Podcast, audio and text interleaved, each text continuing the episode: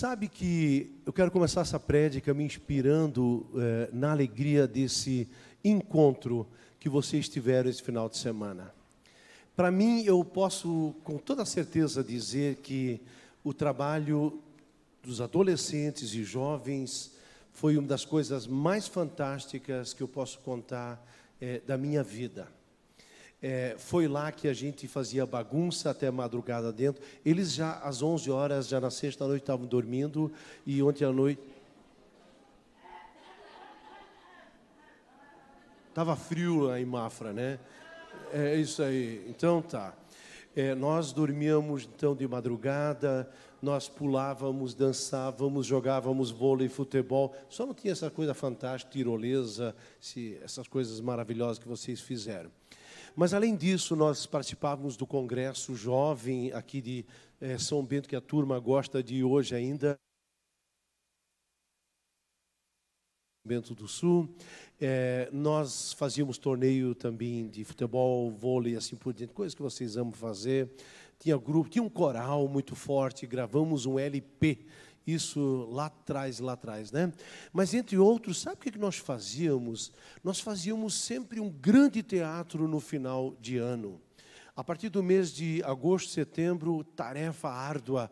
Cada vez depois de um eh, encontro de jovens, nós tínhamos então teatro. Nosso grupo girava em torno de 100 a 120 jovens. E foi lá também que encontrei a Kátia. É verdade que eu tive que desbancar primeiro uns 12 concorrentes, então galera, às vezes tem aquela menina que a gente acha linda, linda, linda, e tem uns dez caras em cima dela. Calma, calma, calma, sabe? Às vezes os últimos vão ser os primeiros, foi o meu caso aí. Mas eu queria dizer assim: é uma fase linda, incrível. E você encontra uma pessoa que Deus preparou para você a partir de um grupo de jovens. Mas eu quero voltar ao teatro, pessoal. O teatro era uma coisa maravilhosa. E nós preparávamos tinha o script na base do mimeógrafo ainda, ou se não do, do carbono, né, digitando aí. E, e, finalmente, talvez 15 atores, é, 18, e aquela decoreba era para fazer um teatro de duas horas. E tinha uma turminha que era os contra-regras, né? Aquele, era aquela turma, tinha aqueles cuidavam do som, da música para cada efeito. E tinha aquela turma que também, em algum momento, fazia o cenário. E o cenário não era uma coisa tão chique aqui como aqui as fotos aqui do, né, do que eu tirei aí da internet, mas o cenário era que tinha um sarrafo dia fora fora e tinha um gancho e nesse sarrafo tinha talvez cinco, seis camadas de papel craft Papel craft é aquele papel pardo e que a gente tinha que pintar. Então, é, primeiramente tinha um cenário que era, por exemplo, dentro de uma casa. Aí tem um outro cenário que é fora. E quando se falava dos pastores lá nas Campinas, lá nos campos de Belém, naturalmente era uma noite estrelada com lua.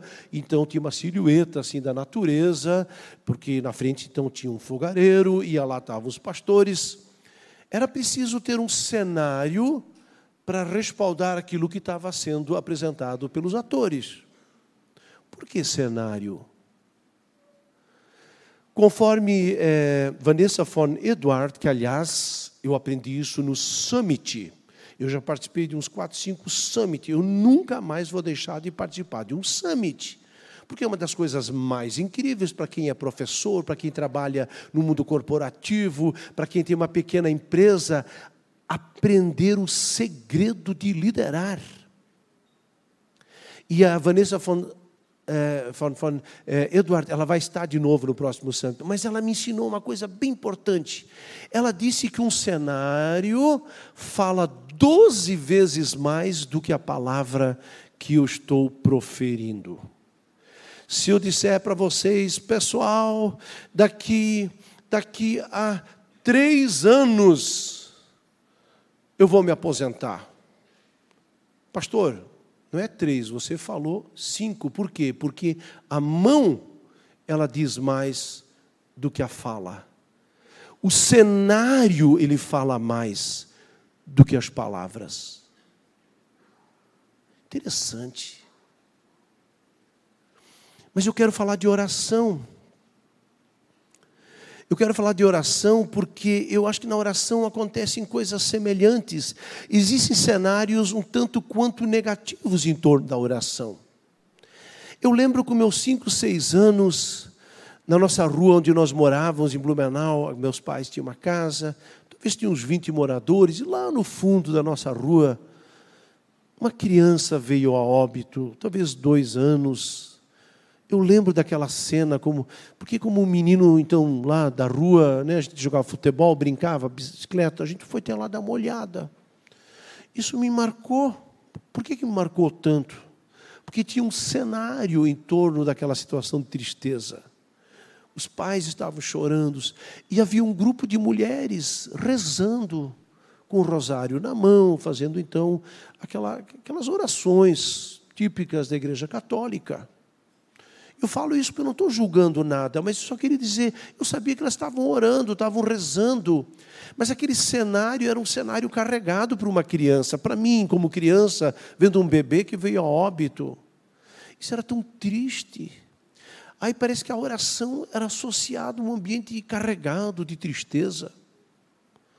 Mas depois eu tive outras experiências, outros cenários em torno da oração, também na, na, na, na nossa igreja luterana. Eu lembro que oração era um grupo de gente velha, desculpe, de gente de idade. Porque só tinha lá sexagenário. Eu tenho 61, tá?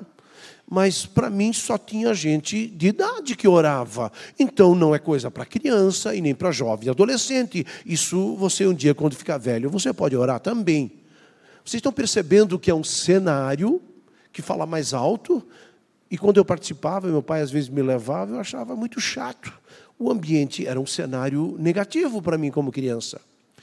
Outros cenários de oração, por exemplo, é, uma criança, os pais dizem, vamos fazer a oração bedi-bedi, né? no alemão beten, então faz bedi-bedi, né? assim, nem fala alemão, mas vamos fazer bedi-bedi, né? então fazer uma oração com a criança antes de comer.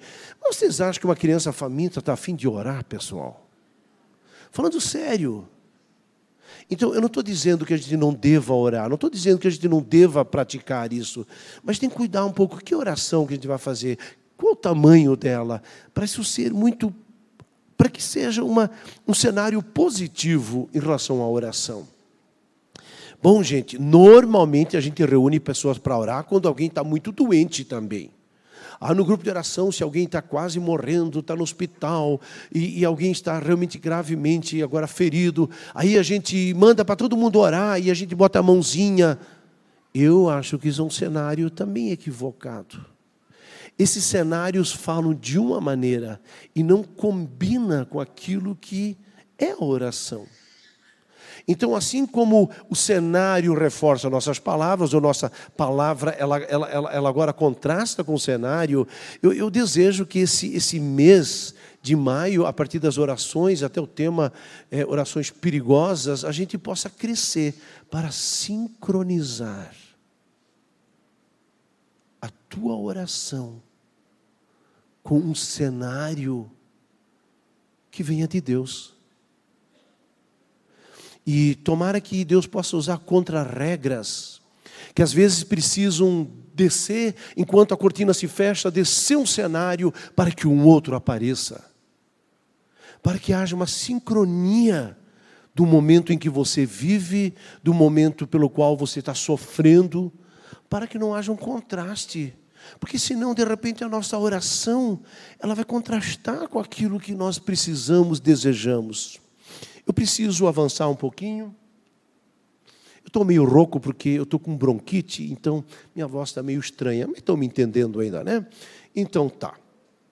Mas continuando, a carta de Tiago nos lembra no capítulo 4, versículo 1 a 3, de onde é que vêm as guerras e as contendas, as brigas que há entre vocês? Não vem das paixões que guerreiam dentro de vocês, diz Tiago?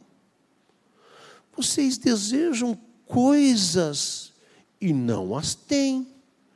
Matam, invejam, mas não conseguem obter o que desejam.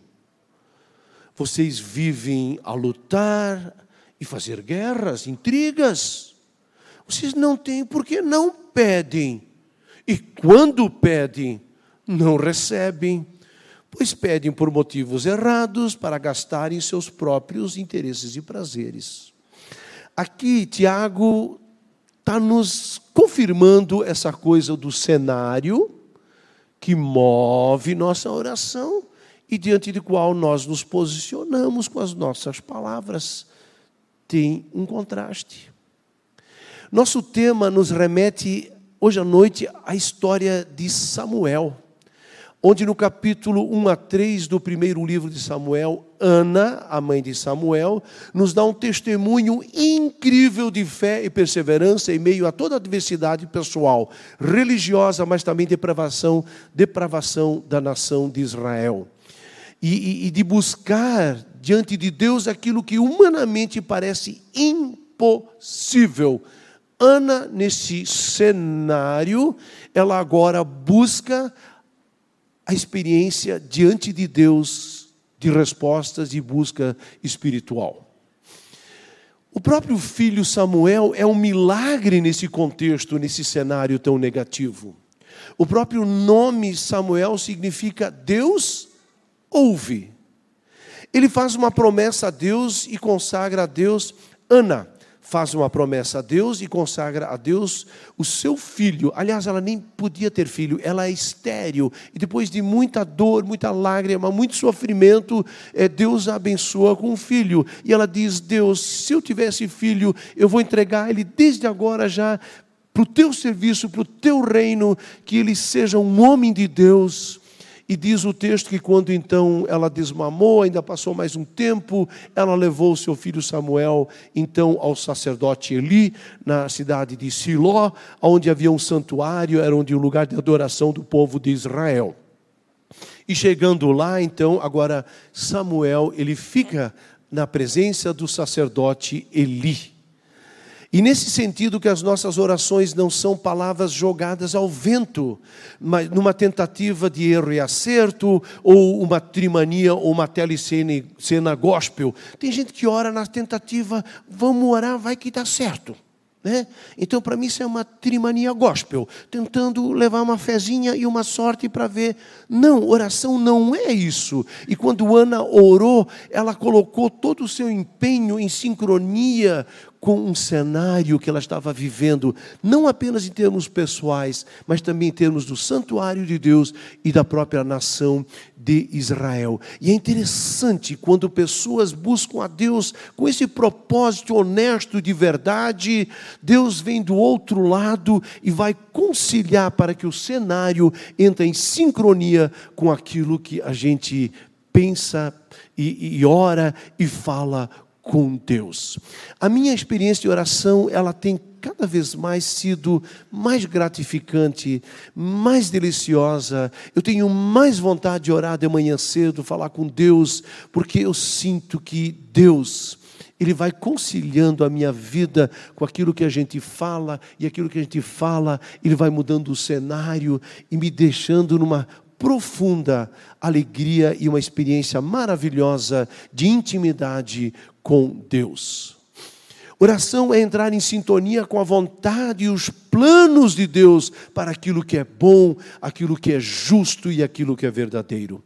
Temos então a experiência do menino Samuel, esse agora que foi levado ao profeta Eli, que provavelmente tinha torno de seus cinco anos, e agora, quando passaram alguns anos, talvez mais cinco anos, chegando aos 10, 11, 12 anos, esse Samuel tem uma experiência incrível de oração.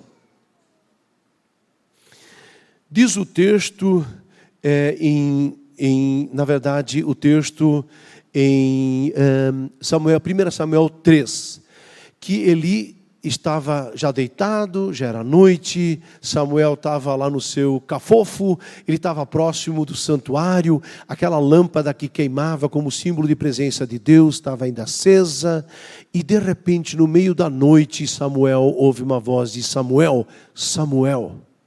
Aí ele se assusta, ele vai até o, o, o aposento do Eli, do sacerdote, e ele diz: Estou aqui, Eli, o que, que foi? Disse: Não, filho, eu não te chamei. Mas como não? Será que estava sonhando? Voltou e de repente vem de novo a voz: Samuel, Samuel.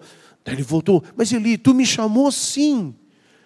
Daí ele disse: Não, eu não te chamei. E assim, três vezes sucessivas. Aí ele disse: Samuel, a próxima vez que a voz te chamar, diga apenas assim: Senhor, fala que o teu servo ouve. Ele voltou. E aí, agora queremos ler juntos o texto de 1 Samuel, capítulo 3, versículo 10. Eu passo a ler o texto. O Senhor voltou a chamá-lo como nas outras vezes: Samuel, Samuel. Então Samuel disse: Fala, pois o teu servo está ouvindo. E o Senhor disse a Samuel: Vou realizar em Israel algo que fará tinir os ouvidos de todos que ficarem sabendo. Nessa ocasião, executarei contra Eli tudo que falei contra a sua família, do começo ao fim. Pois eu lhe disse que julgaria a sua família para sempre, por causa do pecado dos seus filhos, do qual ele tinha consciência. Seus filhos se fizeram desprezíveis e ele não os repreendeu.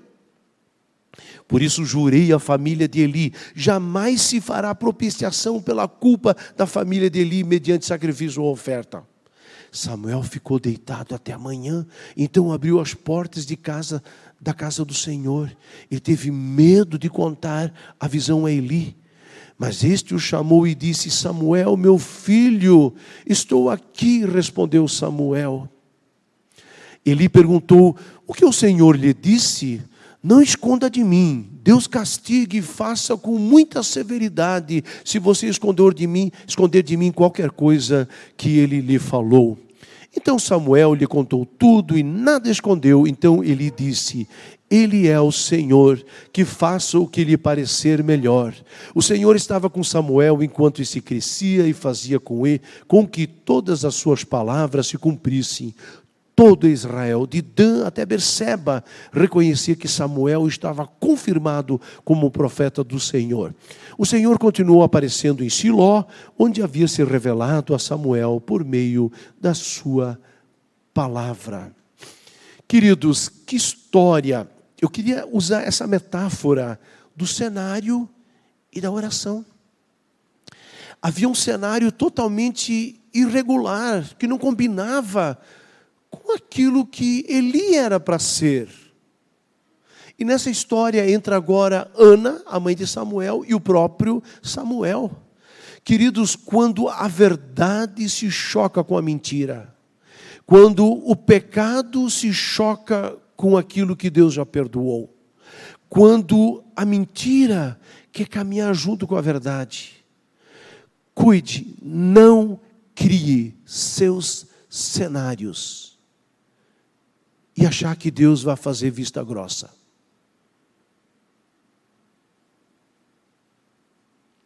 É tão fácil como ser humano a gente fazer isso. É uma fraqueza, é uma dificuldade, é um viciozinho. E de repente, o nosso discurso como pai, como mãe, como esposo, como esposa, cai por terra. Porque Deus não é menino para abençoar falcatruas. Nós queremos motivar você. O pastor Daniel pregou semana passada sobre a profundidade. Se eu ficar só tendo calcanhar, eu não vou passar de apenas me purificar no calcanhar. Aí o profeta Ezequiel diz: vai até o joelho, ande mais 500 metros até a cintura. E se você arriscar ainda mais 500 metros, você vai começar a nadar. E nadando nas águas de Deus, no rio que flui do trono, que flui do templo. O Espírito de Deus, você mergulhar nele, diz lá que você vai começar a ter uma outra visão daquilo que é possível. Então, a partir dessa palavra aqui, Ana e Samuel não se dão por satisfeitos de ficar até no calcanhar, fazendo um discurso de oração dentro de um cenário que não combina com aquilo que Deus tem a partir dos seus propósitos.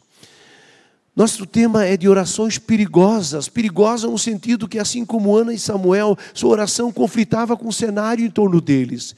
E nesse contexto, Deus não está aí para vir ao nosso encontro, para que a gente desapareça no cenário do erro e tudo vira em pizza. Mas orações podem se tornar muito sérias e até perigosas quando Deus permite a gente usar a oração para mudar cenários. Deus quer usar contra-regras para que a sua oração, a minha busca, a minha palavra, para que ela possa ela possa de repente ser profética e trazer transformação. E Deus pode usar contra-regras para que esse cenário seja desmontado e algo novo apareça em minha vida. Seja a vida particular, seja a vida de relacionamentos, seja a vida dentro da igreja, na sua empresa. E quais são os contra-regras que Deus quer usar para que isso mude? Para que a minha vida não seja uma contradição. Primeiro, Deus usa o próprio Espírito Santo. Romanos 8, versículo 26 diz: Da mesma forma, o Espírito nos ajuda em nossa fraqueza, pois não sabemos como orar, mas o próprio Espírito Santo intercede por nós com gemidos inexprimíveis. E aquele que sonda corações conhece a intenção do Espírito, porque o Espírito intercede pelos santos de acordo com a vontade de Deus. O cenário é a vontade de Deus. Aqui eu lembro de uma pequena situação onde alguém explicou o que é esse texto que o Espírito intercede por nós nas nossas orações com gemidos inexprimíveis. Aqui a pequena situação era que o pai estava passeando com a sua filha pelo um pouquinho fora, assim, ao ar livre, e aí a menina diz: Papai, vamos fazer um buquezinho de flor para a mamãe? E aí ela acha umas florzinhas amarelas e vai pegando uma florzinha ali, e pega mais uma outra florzinha, pega um verdinho, e ela pega inclusive tiririca, e pega um inso e um matinho, e vai fazendo um arranjo. E aí o, o, o pai diz assim: Filha, deixa eu te ajudar um pouquinho. Aí tira tiririca, tira aquele matinho lá que não fica legal, deixou as florzinhas arrumadinhas e disse: Filha, agora leve para a mamãe. É como se Deus pegasse nossa oração frágil, nossas incoerências, nossas palavras inadequadas, e, e aí o Espírito Santo diz: Pai, deixa deixa eu arrumar essa oraçãozinha aqui é, do teu filho, e agora leva, leva, leva para a mamãe essa oração. Deus usa o Espírito Santo para organizar nossa oração, nossa busca, nossa mentalidade do novo. Vá com calma. Deus usa o Espírito Santo como contra-regra para mudar cenários. Dois, Deus usa anjos. Hebreus 11, 14 vai dizer que os anjos não são todos eles espíritos ministradores enviados para servir aqueles que hão de herdar a salvação. Você está no palco da salvação, você está querendo, buscando ao Senhor. Acredite que Deus usa anjos, às vezes anjos com asas, às vezes anjos sem asas. Você não teve já uma situação que você estava dirigindo e você se distraiu, veio um caminhão que atravessou? Aconteceu comigo uma vez. Eu, eu, nós estávamos vindo, tinha que atravessar uma ponte, e eu parei, vou comprar uma água aqui. Parei. Nesse instante vem um caminhão que se perdeu, não sei, estragou a mecânica dele, ele simplesmente atravessou a rua. Eu teria batido nele por inteiro, assim. Claro, já sofremos acidentes também, mas aqui, para mim, foi um anjo que nos colocou na beira do caminho. Você nunca passou por uma situação dessa? Ah, que sorte, por um triz. Sim, sorte, mas eu quero dizer, Deus coloca anjos tempo todo. Eu acho que as crianças não ficariam adultas se Deus não botasse seus anjos, porque com todo o nosso cuidado, não é verdade? Que de repente alguma coisa acontece que não sei como, mas eles não ficariam adultos se Deus não botasse a sua mão sobre essas crianças. Três, os contra-regras, Deus usa sua palavra Porque sua palavra, Gênesis 1, versículo 2 e 3 diz: A terra era sem forma e vazia. Trevas e escuridão cobriam a face do abismo, e o Espírito de Deus se movia sobre as faces, faces da água. E Deus disse: haja luz, e a luz aconteceu. Eu podia citar agora muitos versículos onde a palavra de Deus, filha, vai, os teus pecados estão perdoados. Levanta o teu leito agora, segue, você está curado. Paulo, Paulo, por que me persegues? Quem és tu, Senhor? Eu sou Jesus a quem tu persegues. Houve uma mudança radical. Deus, através da Sua palavra, é tão poderoso que, curiosamente, eu estou falando como ser humano para vocês, e vocês estão me ouvindo. Enquanto eu falo, o Espírito Santo aquece o coração de vocês com a palavra que eu, ser humano, estou falando. A palavra de Deus é uma coisa incrível. Enquanto se ministra louvor, enquanto a gente fala com Deus, ora, ouve Ele falando, a sua palavra é transformadora. Deus usa, ponto 4, Deus usa o seu poder para transformar situações. Eu acho muito legal. É, eu gosto, às vezes, de sublinhar palavras de acordo com uma, assim, uma cor diferente, é, porque tem um texto, assim, por exemplo, de novas coisas. Deus é um Deus de novidade. Tem tantos versículos aonde fala que Deus é de trazer coisas novas. Se alguém está em Cristo, nova criatura. Apocalipse 21, 4. Eis que eu faço nova todas as coisas. O mesmo Espírito que ressuscitou Jesus dos mortos vos vivificará para uma nova pessoa. Então, os contra-regras de Deus para mudar cenários, Espírito Santo que organiza a nossa oração usa anjos com asas, sem asas. Usa a sua palavra. Deus usa o seu poder para transformar. E Deus usa a oração, quinto ponto, para transformar realidades. Incrivelmente interessante. Leia na Bíblia como a oração muda situações. Mas orações também pode ser perigosa no sentido de que no caso de Eli, seus filhos, ele estava aqui usando o palco, o cenário era de pecado, de erro, de mentira espiritual. Os próprios filhos estavam vivendo uma vida devassa e o blá blá blá dele era para representar alguma coisa espiritual. Isso Deus não suporta. Para o pecado tem solução. O pecado tem a cruz que resolve todos os pecados sem exceção. Mas o que não tem é difícil. É a resignação humana e a mentira e um coração embrutecido pelo coração endurecido. A cruz alcança todo o pecado. Mas a cruz não consegue alcançar um coração que não queira olhar para a cruz. Isto passa pela sua vontade. Uma pessoa pode levar até um animal, um cavalo, uma vaca até a fonte, mas nem mil pessoas vão fazer que essa vaca beba, nem o cavalo beba. Isto depende do cavalo ou da vaca. Tem pessoas que te levam até o Senhor, mas o clique diante dele, isto precisa acontecer a partir da sua vontade.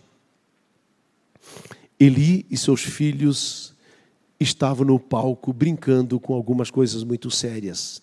Eu preciso chegar ao fim, mas Deus fala algumas lições para a gente levar para casa. Deus fala de muitas maneiras. Deus fala de muitas maneiras. Pode ser o próximo slide.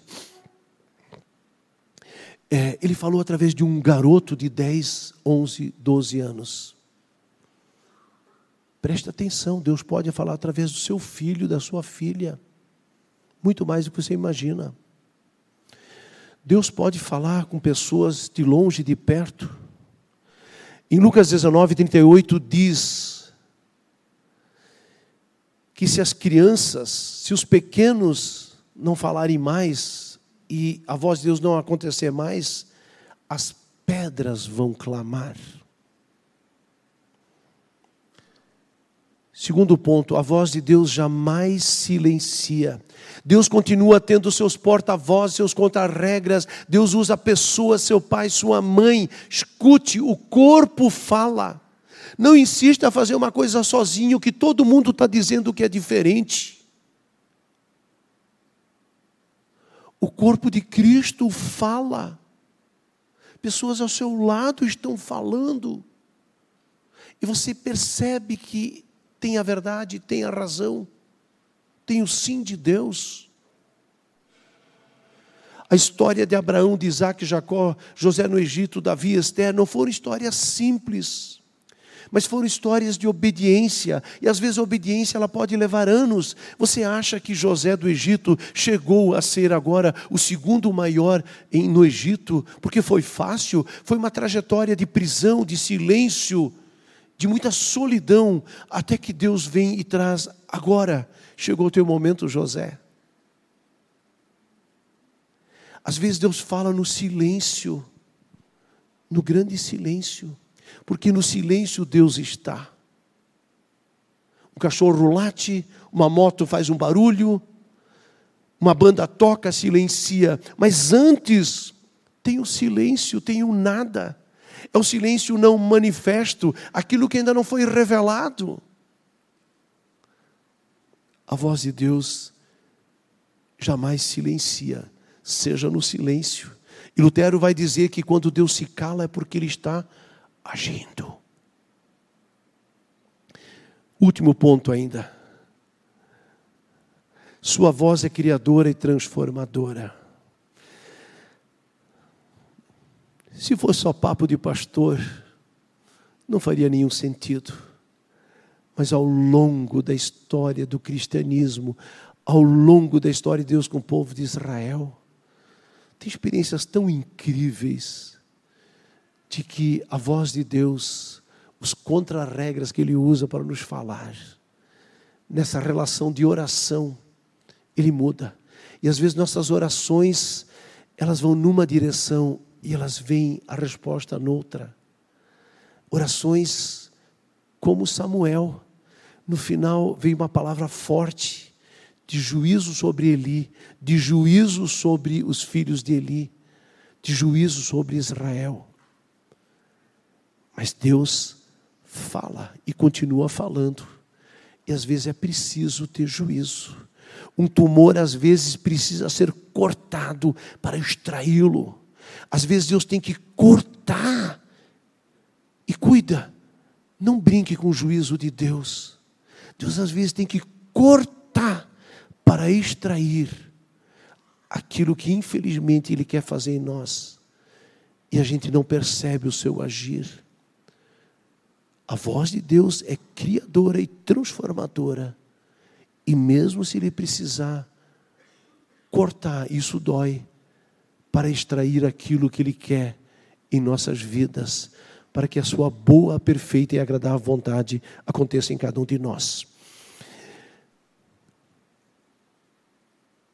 E a última imagem, eu gosto dessa imagem, Jesus no Getsemane orando. Sabe qual era a principal, o principal cenário na oração de Jesus? Jesus disse: A minha comida. Vocês sabem que a comida, comer duas, três vezes por dia, faz parte. É uma necessidade visceral. Nosso organismo precisa disso. Jesus está dizendo: a minha necessidade visceral é fazer a vontade daquele que me enviou, é realizar aquilo que ele quer para mim. Essa é a minha comida. E, e, ele mostrou isso lá no Getsemane, quando ele disse: Pai, se possível, passa de mim esse cálice. Mas não seja feita a minha vontade, e sim a tua vontade.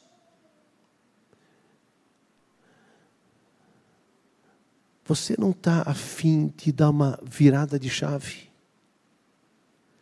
e começar a orar num cenário Pai, seja feita a tua vontade. Assim na terra como no céu, Jesus nos mandou ensinar, orar isso no Pai Nosso. Seja feita a tua vontade, assim na terra, assim na terra como no céu. Eu encerro com uma pequena ilustração que eu aprendi com Pedro do Borel, que esteve aí esses dias, né? Figuraço. Foi lá que eu conheci ele pela primeira vez, deve fazer uns 15 anos. Seus filhos ainda eram crianças, pequenos. E um filho dele, com quatro anos, é, de repente bate a porta. O Pedro estava no quartinho de dormir lá, ajoelhado, falando com Deus em oração. E aí o filho vem e bate a porta. E aí o Pedro do Borel diz: Filho, você não estava vendo que o papai estava orando? Mas, pai, respondeu o menino, o que eu tenho para te dizer é muito, muito, muito importante. Filho, o que, é que pode ser mais importante do que eu falar com Deus? Mas o que eu tenho para dizer também é muito, muito importante. Aí o garoto de quatro anos, aliás, o Pedro disse: Agora estou curioso para saber o que, que pode ser mais importante do que a oração. Então o menino continua a sua argumentação e pergunta: Papai, eu posso assistir televisão? Aí o, Pedro do Borel disse: O quê? Você me interrompe para pedir se pode assistir televisão e ainda diz que é mais importante do que o orar? E ele disse: Papai, mas eu não queria desobedecer. E aí o Pedro do Borel, ao ouvir essa frase, ele disse: Como flecha passou no peito dele e disse que Deus lhe disse através do seu filho: mais importante do que orar é obedecer. Amém. Nós vamos ter ainda um tempo de santa ceia. Acho que nosso coração está desejoso para isso. A santa ceia é um cenário incrível de que Deus te ama. Ele deu o seu tudo. E se ele não poupou o seu próprio filho, por que, que não daria todas as outras coisas?